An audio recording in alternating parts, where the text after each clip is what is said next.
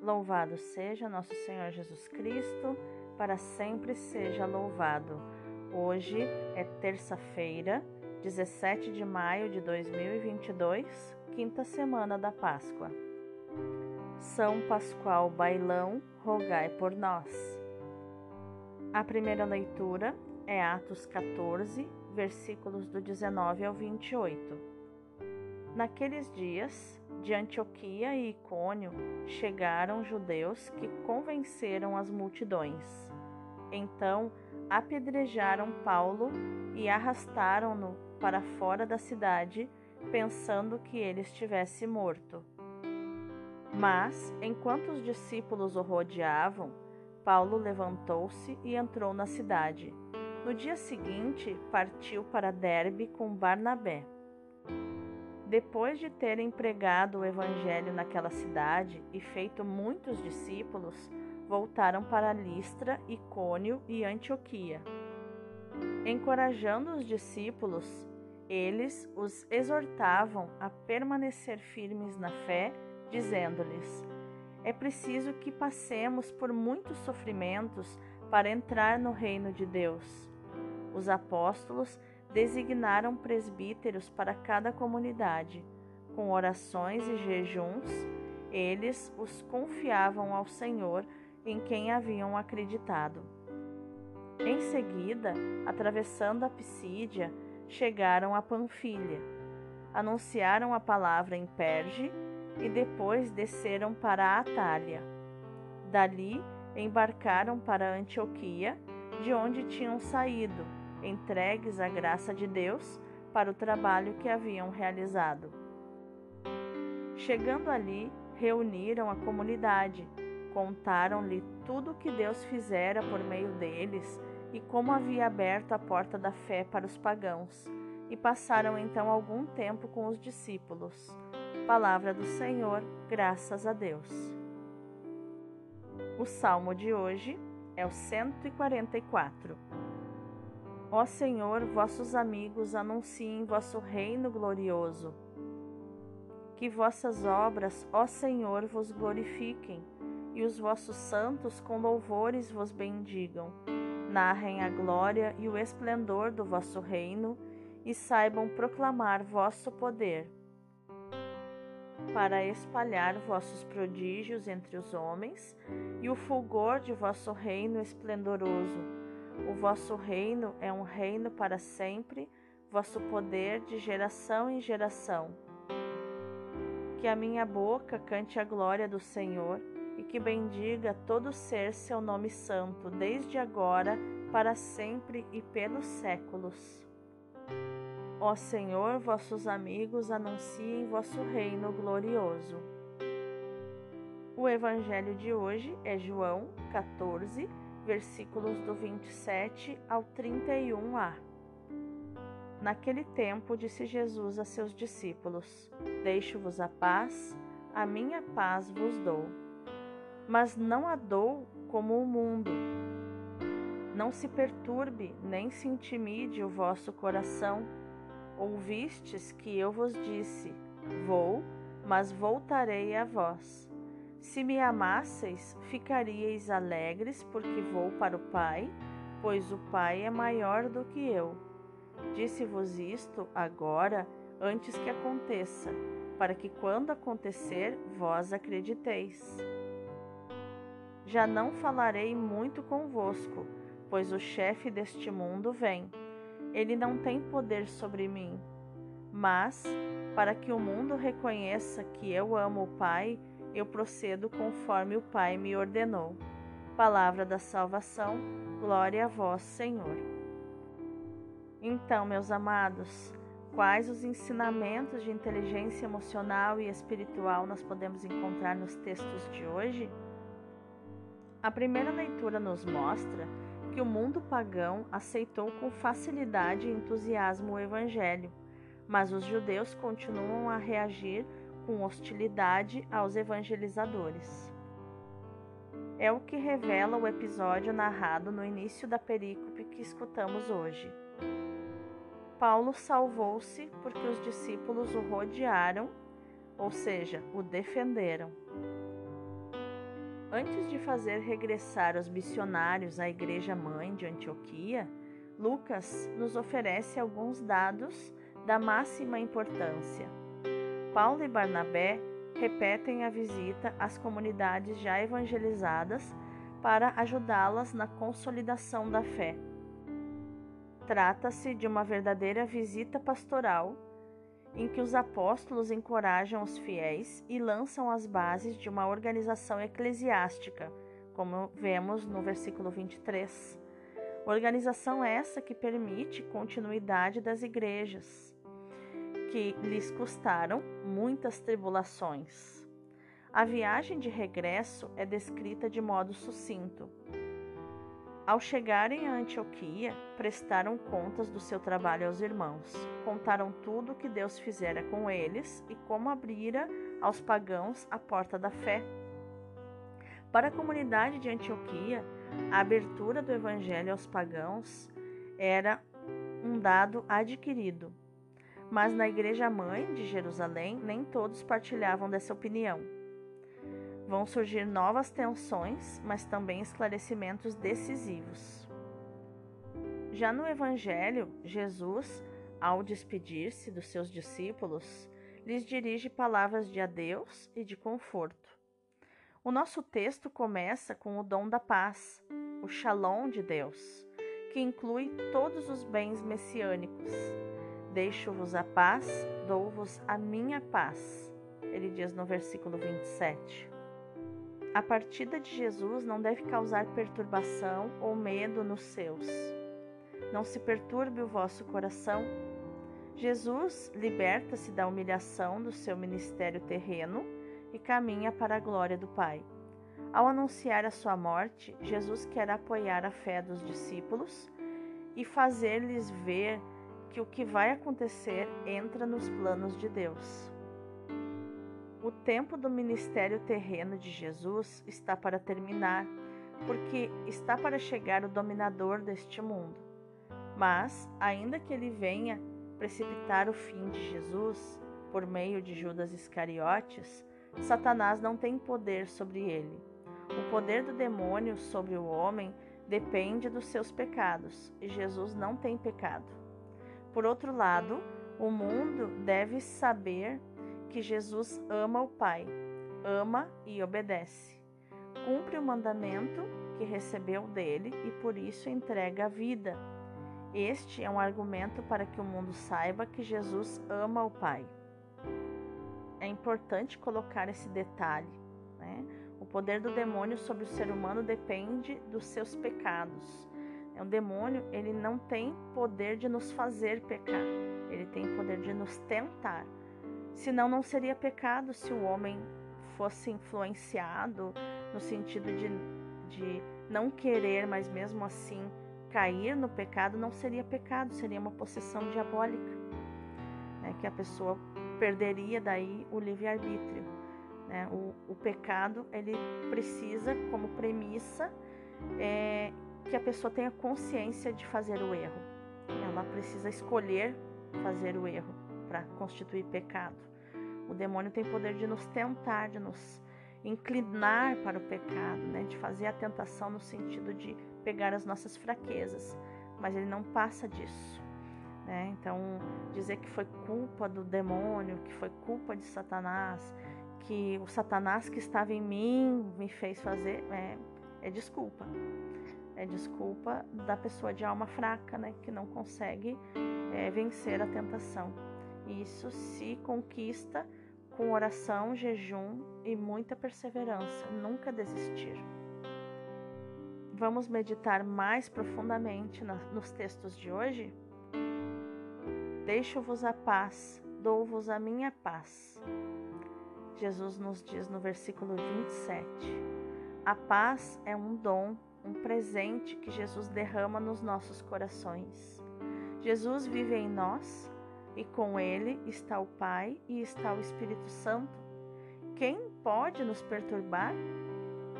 Paulo, apedrejado e julgado morto, ergue-se, volta à cidade, anuncia a boa nova, faz numerosas conversões e parte para animar na fé e encorajar as comunidades de Listra, Icônio e Antioquia, que também passavam por dificuldades. Ele diz: temos que sofrer muitas tribulações para entrarmos no reino de Deus. Paulo é imparável. Não se melindra numa autoimportância de ai, me bateram, eu que sou tão importante. Não. Ele é imparável, ele não para nunca de evangelizar. Pode apanhar, ele ignora tudo isso e segue em frente. Ele tem um objetivo: o amor de Jesus. Levar esse amor aos outros também. O apóstolo Paulo resiste e está tranquilo porque tem em si a paz do Senhor, uma paz que o mundo não pode compreender e muito menos dar. Essa paz leva Paulo a afirmar: Comprazo-me nas fraquezas, nas afrontas, nas necessidades, nas perseguições e nas angústias, por Cristo. Pois quando sou fraco, então é que sou forte. Paulo nos diz isso na sua segunda carta aos Coríntios, capítulo 12, versículo 10. Pedro também dirá: Alegrai-vos, pois assim como participais dos padecimentos de Cristo, assim também rejubilareis de alegria na altura da revelação da sua glória. Ele nos diz isso na sua primeira carta de Pedro, capítulo 4, versículo 13. Vivemos num mundo cheio de ameaças. As nossas paixões não dão trégua. Tudo parece avançar como se Deus não existisse. E, como os discípulos que na escuridão da noite se debatiam contra os ventos e contra as ondas do mar, também nós nos enchemos de pavor. Nos assaltam as dúvidas e a nossa fé entra em crise. Deus cala-se dentro de nós parece jogar as escondidas, não responde aos nossos gritos. É a noite escura da fé, que São João da Cruz chama de noite escura da alma. É o momento de exercitarmos a fé para sentirmos o que não sentimos e vermos o que não vemos. É essa a fé que está na base da paz, que vem da comunhão com Deus fé em Deus presente, mas ainda não completamente possuído. Fé que amadurece na ausência do esposo, que se aperfeiçoa na busca do esposo. Fé que se purifica nos momentos mais duros e atrozes. As vidas dos santos nos mostram tantos exemplos do que estamos para dizer. A paz nos vem de um olhar de fé sobre a realidade de um Deus presente, mas procurado com o ardor de um coração ferido pela sua ausência. A paz vem quando se aceita o mistério da ausência de Deus, o seu silêncio, o sofrimento e o mistério da cruz como o momento mais alto do amor de Deus e do testemunho do nosso amor por Ele. Meu Deus, que profundidade disso. Nossa.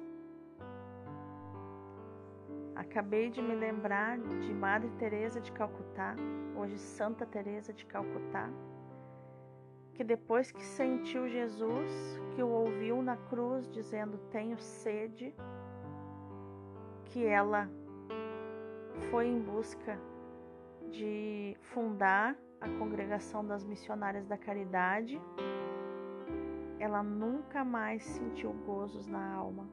Nunca mais ela sentiu Jesus. Nunca mais.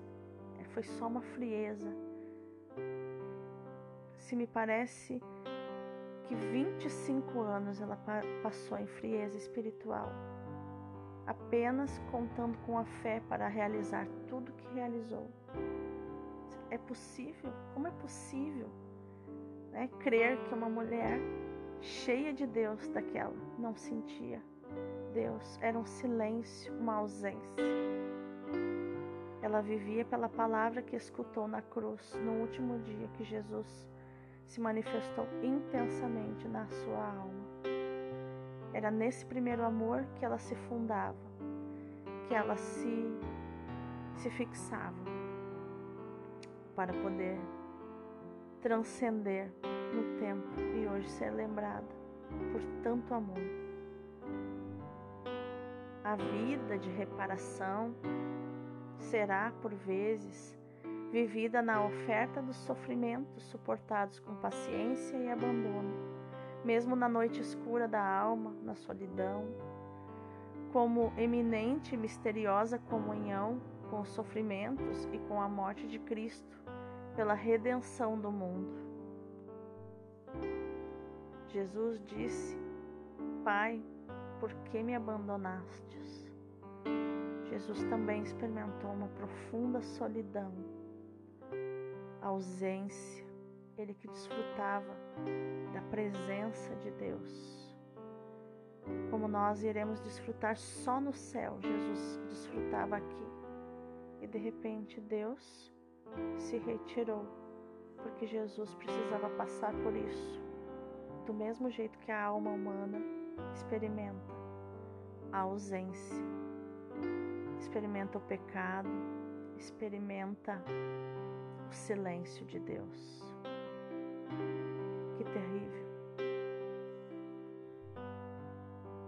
Mas tudo isso para a glória e alegria de Deus. Não podemos esquecê-lo quando a tribulação bate à nossa porta. Só assim manteremos a paz. A paz do adulto, a fé madura, adulta, que paga o preço que a, que a vida em Deus lhe custa, que paga o preço por ter sido seduzido pelo Senhor. Seduziste-me, Senhor, e eu me deixei seduzir. Jeremias diz isso para Deus. Vamos orar? Senhor Jesus Cristo, dá-me a paz, dá-me a tua paz. Quantas vezes procuro paz onde ela não se pode encontrar, longe da cruz, fugindo de tudo o que me incomoda, evitando quem me faz perder a paciência, quem me rejeita, quem diz não para mim, quem me exclui, esquivando-me do que me pode causar aborrecimento e, e me fechando, né, fechando os olhos ao sofrimento dos outros. Fechada num alto engano, numa alta importância, numa vaidade, numa soberba. São tentações que me assaltam frequentemente, como sabe, Senhor. São tentações que me fazem afastar o olhar de Ti, fonte da paz, que me fazem esquecer as Tuas palavras construtoras da paz sólida e perene.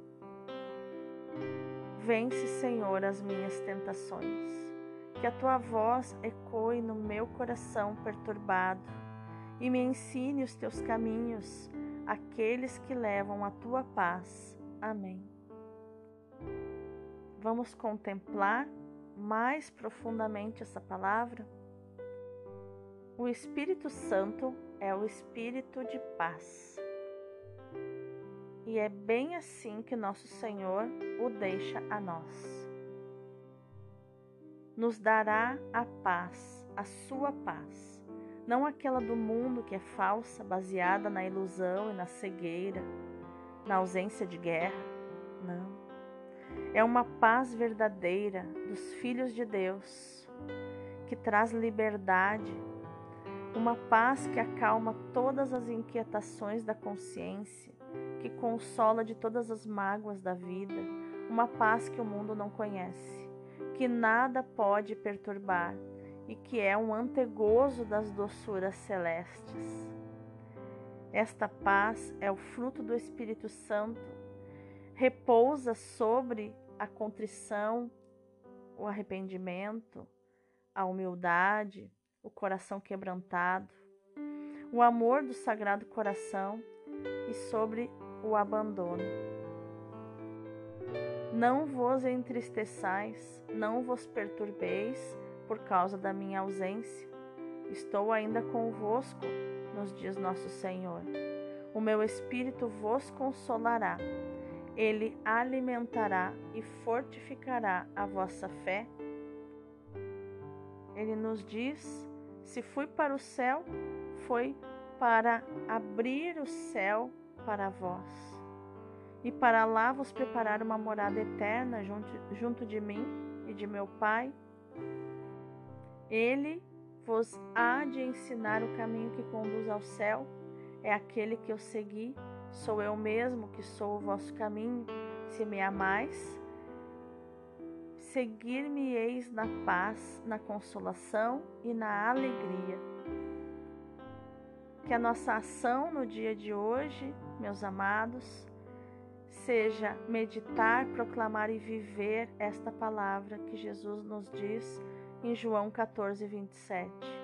Deixo-vos a paz, dou-vos a minha paz. Deus abençoe o teu dia.